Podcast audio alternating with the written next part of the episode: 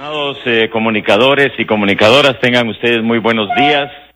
Gracias también por su presencia. Siempre que les hacemos la invitación, ustedes son tan amables de venir aquí para poder compartir después a través de sus medios de comunicación lo que la conferencia episcopal quiere decir al pueblo de Dios y a todo el pueblo de Guatemala al finalizar nuestra asamblea plenaria.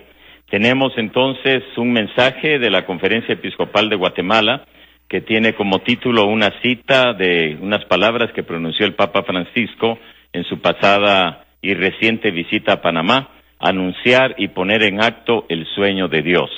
Estamos aquí los obispos miembros de la Conferencia Episcopal de Guatemala. Eh, también tenemos eh, presente al administrador eh, diocesano de la diócesis de San Marcos, puesto que la sede está vacante. Y vamos a escuchar ahora al presidente de la conferencia, el obispo Gonzalo de Vía, y, y luego también al obispo Rodolfo Valenzuela, obispo de La Vera Paz, para que ellos nos hagan la lectura del mensaje que hemos preparado para esta ocasión. Bien, como decía Monseñor Álvaro, el título es Anunciar y poner en acto el sueño de Dios y es una cita del Papa Francisco. Al concluir nuestra asamblea plenaria anual, los obispos de Guatemala queremos agradecer a Dios por todas las bendiciones recibidas el año recién pasado y de una manera muy especial por nuestro encuentro en enero con el Papa Francisco en el Istmo Centroamericano. Su presencia entre nosotros y sus mensajes nos han animado y fortalecido en nuestra misión y nos impulsan a asumir los retos que como pastores de la Iglesia Él mismo nos ha mostrado. Queremos comenzar este comunicado dando cuenta de nuestras alegrías y de aquello que las motiva.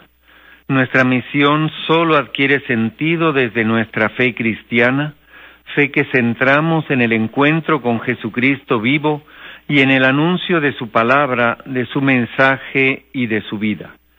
En la sinagoga de Nazaret, Jesús comienza su misión pública mostrando veladamente su identidad y proclamando desde el texto profético de Isaías que las promesas de Dios en él adquieren su plenitud. Esas promesas nos remiten a la fe que se explicita en la buena noticia que se anuncia a los pobres, cautivos, ciegos y oprimidos. La experiencia del quinto Congreso Misionero Guatemalteco en noviembre de 2018 nos impulsa a continuar en el empeño evangelizador y misionero, promoviendo parroquias que sean redes de comunidades al servicio del reino.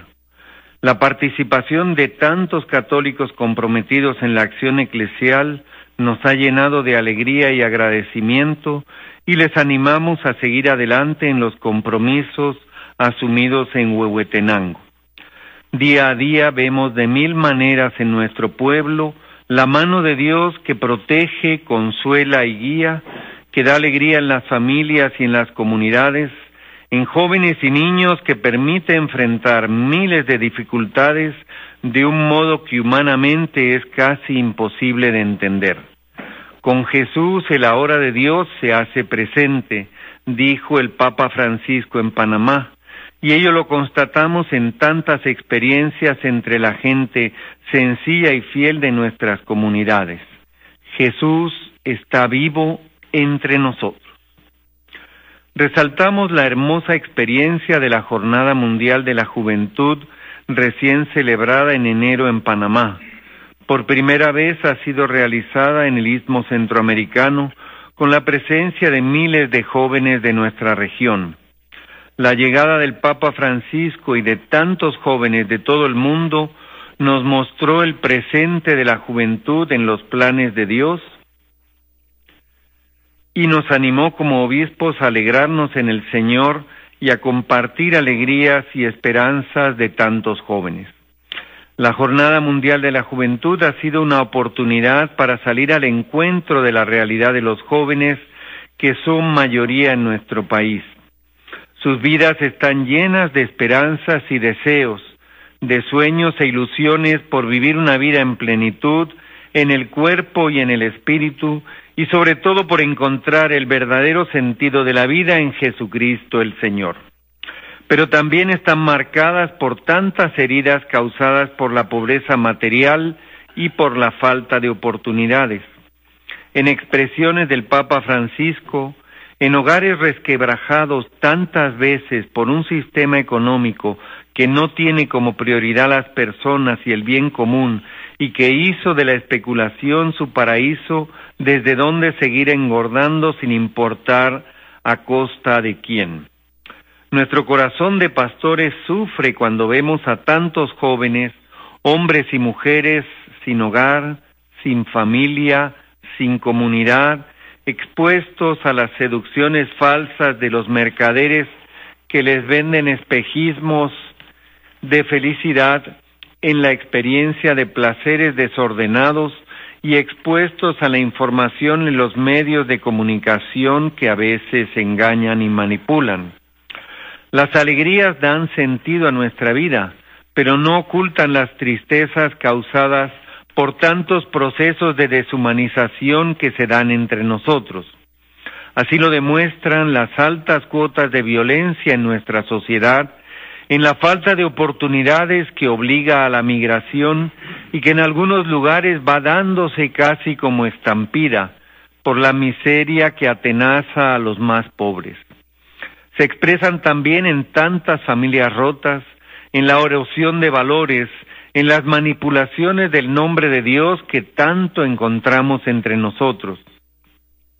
Las tristezas y sus causas generan agresividad y frustración, polarización y desconfianza. Nos oscurecen el horizonte y nos provocan miedos profundos.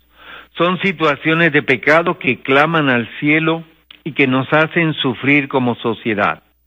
La migración forzada hacia el norte afecta en especial a los jóvenes que enfrentan cientos de dificultades en su camino, expuestos a las redes de traficantes de personas, vulnerables a las mafias de los narcotraficantes.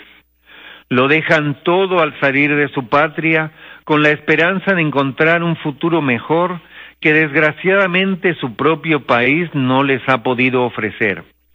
Sin embargo, la migración ha sido también ocasión para que muchas comunidades se hayan mostrado generosas y acogedoras con las caravanas de migrantes hondureños y salvadoreños. Esas tristezas que se nos imponen nos llevan a los creyentes a pedir consuelo y fortaleza a Dios, pero nos piden también el empeño misionero de anunciar a Jesucristo y de llevar adelante como fermento en la masa la voluntad de ayudar a humanizar nuestro atormentado país y de contribuir desde nuestras pobres fuerzas a que, desde el Evangelio, demos nuestro aporte a los procesos que buscan dar dignidad, sentido de justicia y respeto a todos, comenzando por los más excluidos.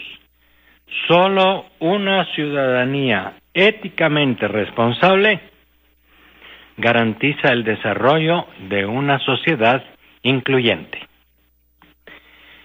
Dios se nos manifiesta como la fuente de nuestra esperanza, que se nos hace realidad en Jesús de Nazaret, el Dios con nosotros. Esa esperanza nos salva, como afirmaba el Papa Benedicto, y nos compromete. Ilumina el final de nuestras vidas y se encarna en nuestro diario caminar. Es una esperanza que descubrimos en tantas familias y personas que trabajan, luchan y quieren una Guatemala mejor y sueñan para sus hijos un mejor horizonte. Son familias y personas que se sobreponen a tantos motivos para la desesperanza que encontramos en nuestra sociedad, en sus estructuras y sistemas y también en algunos rasgos culturales que nos impiden avanzar.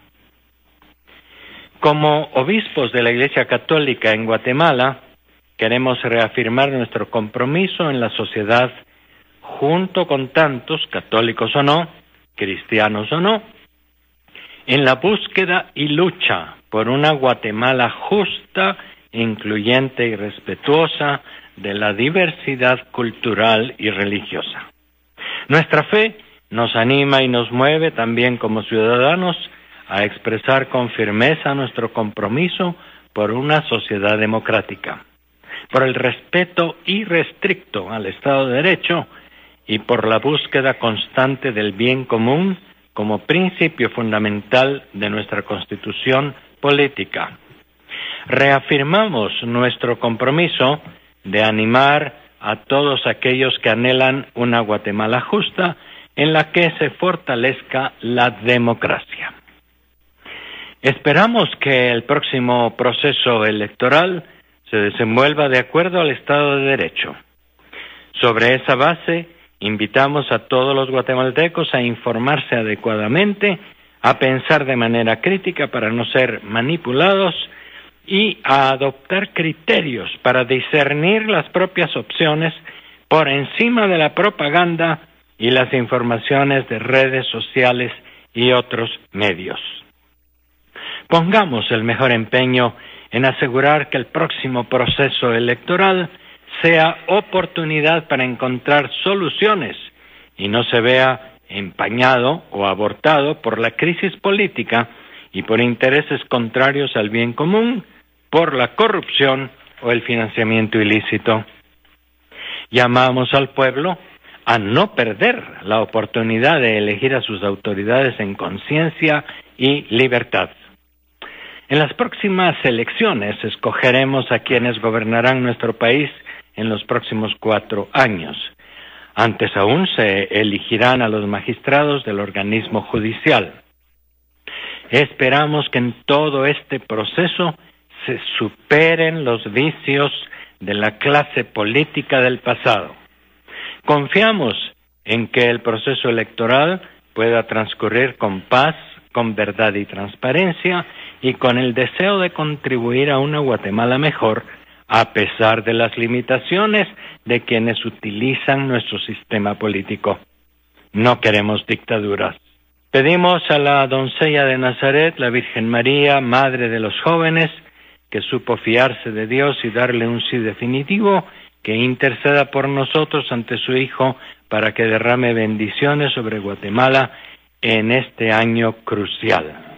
Guatemala, 8 de febrero de 2019, y firman Gonzalo de Vía, obispo de Sololá, Chimaltenango, presidente de la conferencia, y Domingo Hueso, obispo vicario apostólico de Izabal, secretario general de la conferencia.